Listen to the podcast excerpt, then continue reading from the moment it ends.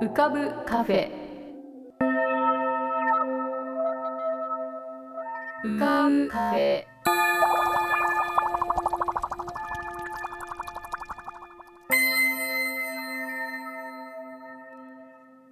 2021年6月25日。こんばんは。ようこそ浮かぶカフェシーズン4へ。カフェ店主の幸代です。浮かぶカフェでは月みたいにぽっかり面影みたいにぼんやり飛行船みたいにゆったりアイデアみたいにパーッといろんなものが浮かぶことになっております。少し浮かぶこともかなり浮かぶこともございます。地上では不自由なあなたもここでは自由です。重いもの硬いものは入り口で脱ぎ捨てて軽くなってお過ごしください。今日も浮かび上手なお客様の素敵な声をお届けします。ではごゆっくりお過ごしください。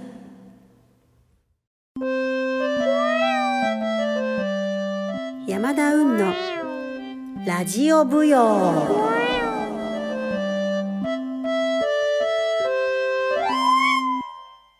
皆さんこんばんは。山田運です。猫の楓です。あれ？猫の楓です。あ喋らないね楓。ラジオ忘れたの楓ん？もう一回行こうかね楓ね。いい？行くよ。こんばんは山田運です。猫の楓です。あ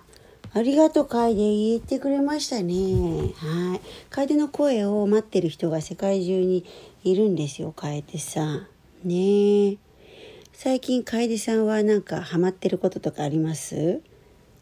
クローゼットの奥にはまってますけどそれ以外で。ん？あります？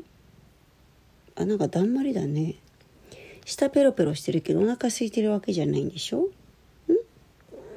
そうだよね。私はね最近ねこのね楓がいつも乗っかってくる方のこの右側が痛いわけ？帯状疱疹後の神経痛ってやつで。わかる？楓。楓は神経痛とかあるの？雨の日とか。ん？ないの？雨の日いつも寝てるのはさあれはただ眠いだけ？それともなんかどっか不調になるの？あ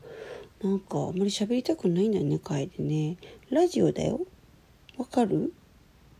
うん。それから楓は最近さあのー、ちょっとちょっとちょっと。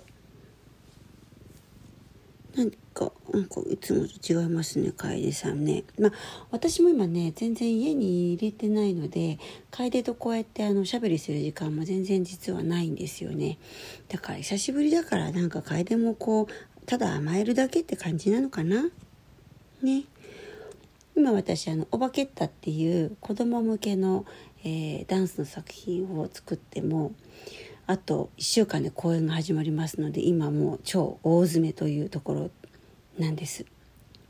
これはねなんかちょうど2年前ぐらいに構想を、えーと、考えてもうオバケッタだからオペレッタみたいなのにしようと思って、えーと考えたんですけどまあオペレッタだからこうなんか歌とかをね入れたかったんですけどほらコロナになってしまったでしょ？だからなんかこう舞台上で歌うって言ってもなーっていう風にちょっとアイデアが変わっていってそれであの今はですねそのバケッタの中の楽曲っていうのはですねえっ、と録音をしてそれをそれをあのまあ音源として、えーと実際ダンサーたちが踊るという風なことになりましたそれであのこの間あの合唱の部分とかをね録音したりしたんですけど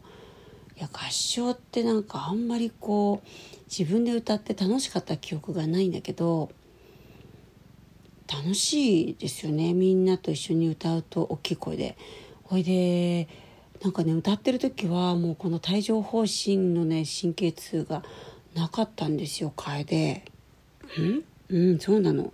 だから歌歌うってこう人間にとってすごい大事なんじゃないかしらと思ったんですよね。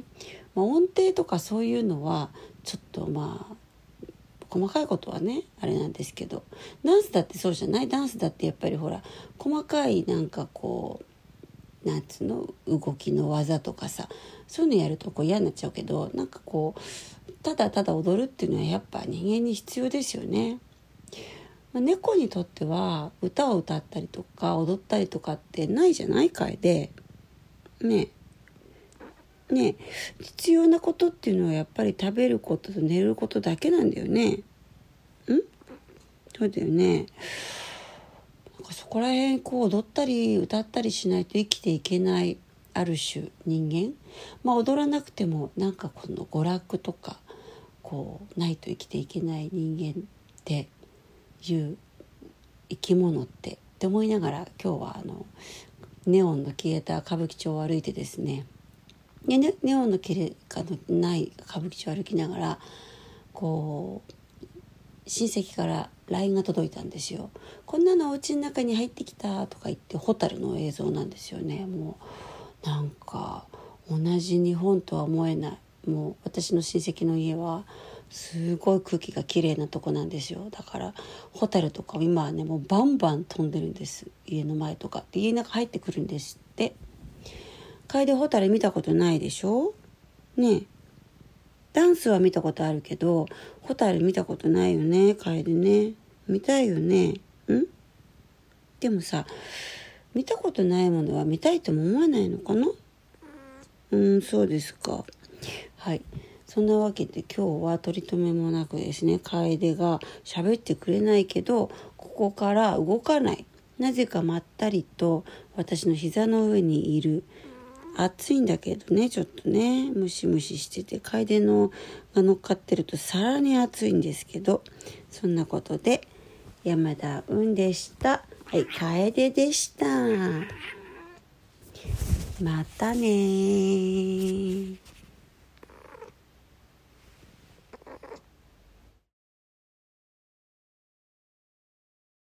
え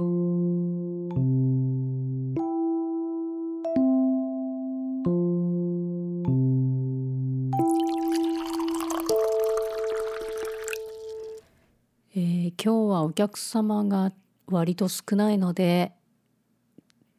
何かつぶやいてみようかなと思います。えー先ほど山田雲さんがホタルの話をしてたんですけれども実はですね私もつい先日っていうか昨日なんですけれどもホタルを目撃しました家のすぐ前で。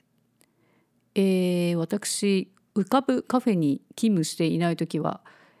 アメリカのニューヨークのブルックリンっていうとこに住んでるんですけれどもまあこうどうなそうですね。世界の世界の中でも結構大都市の方じゃないかと思うんですけれども、まあ、普通のそうですね。車の通りもあるし、まあ、街中ですよね。それなのにホタルがいるんですよね。これがね本当にどうしてか分かんないんですけどなんか日本だとホタルってこうすごく綺麗な水辺じゃないと育たないとか、まあ、大体こう山にかなり登ったあたりの温泉地とかなんかそういうところでホタルが出ますとかいうなんかすごく特別なもののような感じで、えーみんなこう胸躍るわけなんですけれども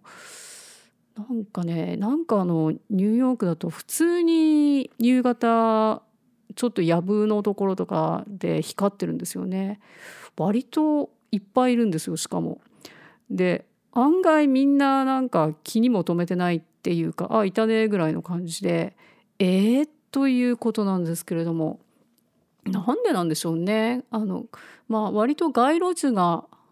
多かったりとかするからそのせいなのかでもそんな清らかな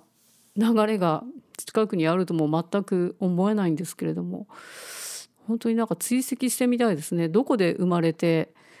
なんかうちの前まで飛んできているのかということについてあのホタルにこう口があったらってまあ口はあるでしょうけれどもホタルが話せるのなら聞いてみたいです。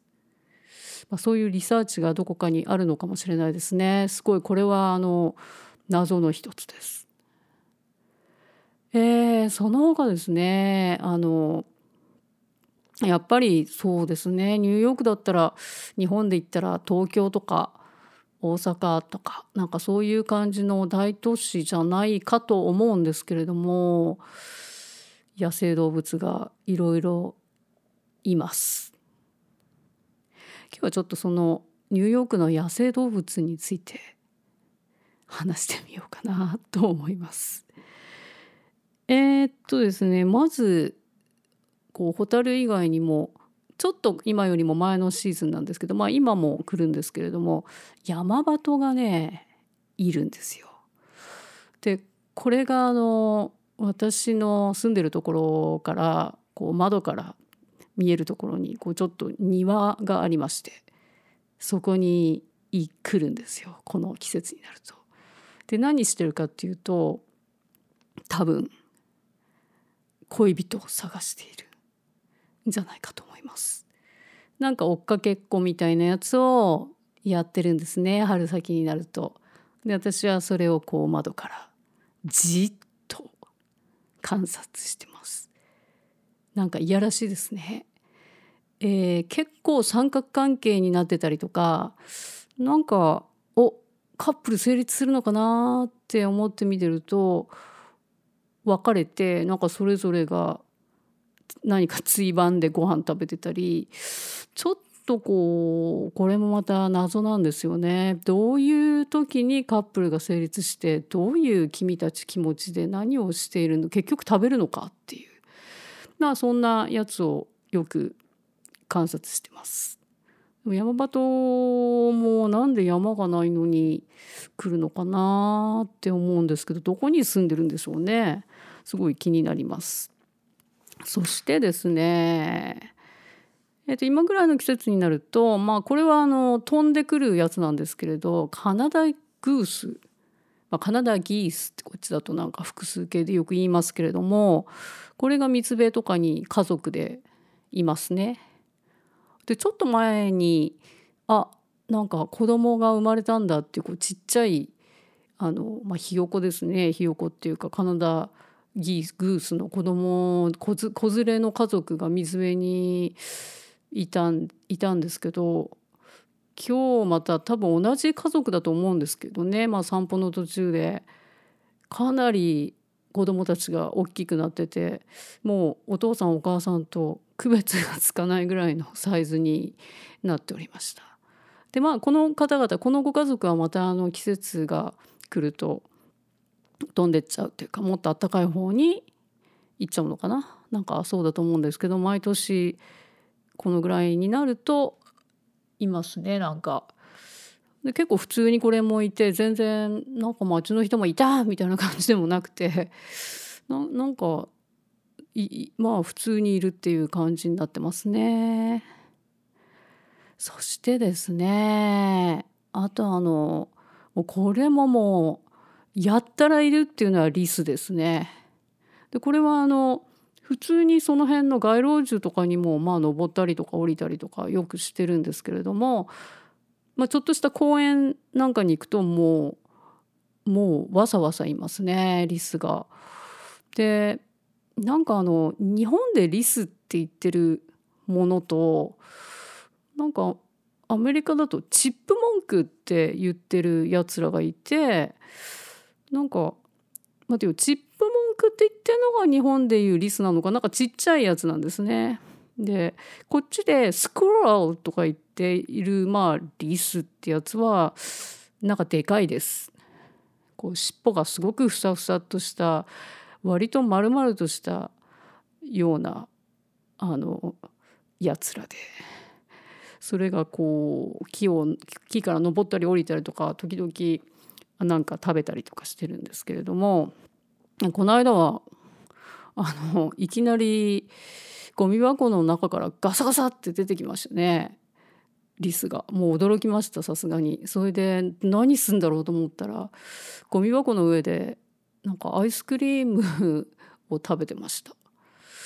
アイスクリームが残ってたんですねゴミ箱の中に。で結構近くに行っても全然動じずにアイスクリームを食べ続けてましたね。やっぱりアイスクリームはなんかあの子供たちもアイスクリームを食べる時はなんかこう目が遠くに行っちゃうっていうかアイスクリームに取りつかれたような感じで食べてますけれどもリスもやっぱりアイスクリームこうなんかワッフルコーンの中に入ったなんかアイスクリームみたいなやつをこう遠い目をしながらずっと食べつけ続けてました。へえそしてやっぱり何と言っても、まあ、野生動物の王者ニューヨークの野生動物の王者といえばネズミですね。まあ、これはあの結構有名かなと思うんですけれども、まあ、地下鉄の駅にはもうほぼ必ずいます。ドブネズミっていうんですかね結構こう丸々と太ったやつが線路のところをこう横切ったりなんかしてますね。でこれも人が少ない冬場なんかだと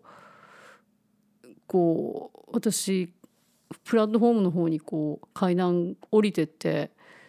目があったことあります。あの上がってきてたんですねあのプラットフォームにこう線路の線路はもうちょっと深くなってるんですけどそこから上がってきててもうプラットフォームにネズミと私みたいなはって感じでしたね。でそういうのももう日常でもねあとまあ公園なんかでもよくネズミがさささってなんか木陰にこう横切りますねやっぱりこう右から左とかに。でまああの外で見るのは構わないんですけどネズミはね結構建物にも住んでるんですねそして穴があると家の中に入ってきたりもすることがあるんですよ。もうここからは恐ろしいのでこのくらいにしときましょうか。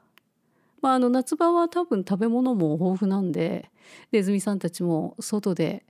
まあ、アイスクリーム食べてるか何食べるかピザの端っことか食べてるんでしょうかね。なんかあのあんまり家の方には悪さをしないけど冬になるとどうでしょうか。なんかちょっと背筋がゾッとしてきませんか？ということでなんかつれづれとニューヨークの野生動物のお話でした。はあ、うんうんうんうん壁の中から聞いてんじゃないかなやつら。あちなみにネズミ捕りの餌はこちらではチーズではありません。なんだかわかりますか？ピーナッツバターです。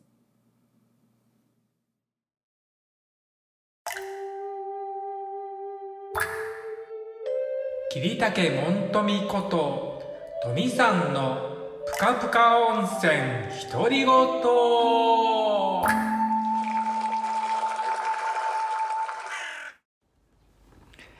えー、皆さんお元気でお過ごしでしょうか？本日もぷかぷか温泉にご入湯いただきまして誠におおきにありがとうございます。えー、今はですね、東京のアパートに来ております。あのー今日が東京若手会の初日でありました。そして、明日は千秋楽です。はい。2日間の公演なんですけど、えー、ね、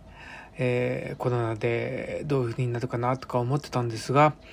えーなんとか無事に、えー公演できそうでありがたいことだと思っております。で今日もですねたくさんのお客さんに来ていただきましてこの場をお借りいたしまして誠に大きにありがとうございました。はい。あの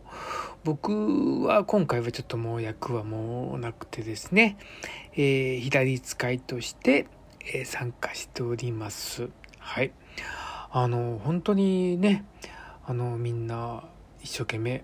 頑張ってて、その姿を見てるだけでも、こちらもとても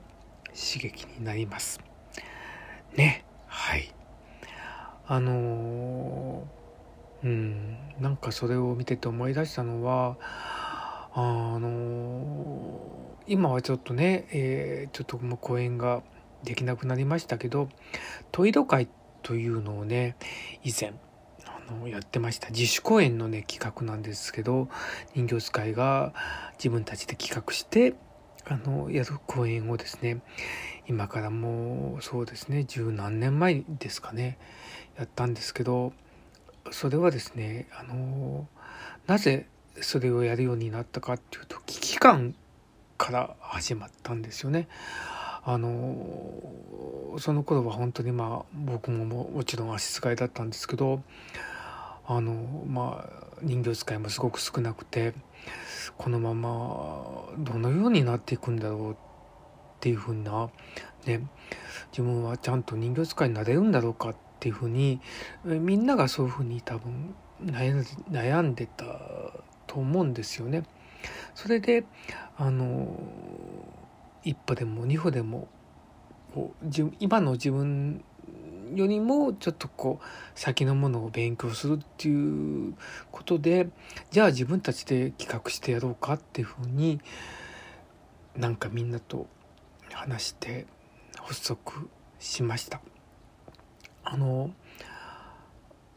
すごくあの勉強になりましたあの企画からやるのであの大道具とか、まあ、まあもちろんそのあのいつもの関西舞台さん頼むんですけどでもその荷物運びからですねあのもうみんなでやったりとか後片付けとかも全部自分たちで参加してあのとにかくあの制作から全部最後まで自分たちでやろうっていう風な感じでやろうと、うん、やってましたね。僕はあの会計だったんですけどあのあのお金の管理をすることでやってたんですけど本当にうんその時はただただ一生懸命やってたんですけどでも本当にその日ほどできない役をこう初めてもらもらって試行錯誤しながらいろんな人にこう怒られながら、うん、やったことがすごく今の僕にとってはプラスになっているので、うん、この今日の若手会もあのみんなほとんど本当に本公演ではなかなかつかない役をあのもらってるのですごくそれはあの勉強になるというか刺激になったと思うのであの今後のですね、えー舞台に行かせてねいけたらいいなっていうふうに思っております。で話はコロッと変わりますけどあのプリンアラモードの話をね堀木さんがあの調べてくれてありがとうございます。本当に勉強になりました。うん。あのフランスにプリンがないっていうのがちょっとびっくりしましたね。あのアメリっていうね映画があってあれフランス映画だと思うんですけどクリームブリュブリュであの僕あの滑舌悪いからあれですけどあのあのねあのバーナーでバーッとこうあの燃やしてカリカリにねしてあれはプリンじゃないんだってね。あの思っちゃいましたね。そね。あのすごく意外でした。フランスにプリンがないっていうのがね。うん。なんかあの、うん、ねえ、うん、だから食べ物ってね、まあ、日本人はこのどう言ったらいいんだろう。こうあのいろいろ自分たちでそういう工夫して自分たちのこうものにしてしまうっていうねところがあるのでねだからプリンアランモードもそのねアメリカから発生したっていうけど日本に来て多分アレンジされて今のような形になったのかなとね思いました。ねうん。なんかね今ちょっとこうねあの夕暮れの空を空を見ながらあのこれをお話をしておりますけどねなんか日が長いっていいですよね。あの僕ねこのこうあの夕暮れ時っていうかあの太陽が沈んでからの空の色がすごい好きなんですよ。愛の色がね。濃いすごい濃い愛になるじゃないですか。だからあえてねこうねまあの明かりをつけないんですよね。明かりをつけずにずっとこう空の色が変わっていく瞬間をこう見るのが好きなんですよね。特にこう本当にあの濃い愛愛の色。うん。あれなんて言ったら群青？群青色なのかな？うん。すごい好きです。なんか今日はちょっと尻滅裂なお話になりましたがね皆さん引き続き、えー、お元気でお過ごしください。じゃあ次回も次回 次回にまたお会いしましょう。それではまた。今日はカフェに現れなかったヤンさんこと長谷川徹さんのヤンの歌声喫茶へのリクエストは浮かぶカフェ at gmail.com ukabucafe at gmail.com または番組ホームページの投稿ボックスよりラジオネームを添えてヤンさんに歌ってほしい言葉や文その他とっておきのお題をお送りください。それでは浮かぶカフェまた次回のご来店をお待ちしております。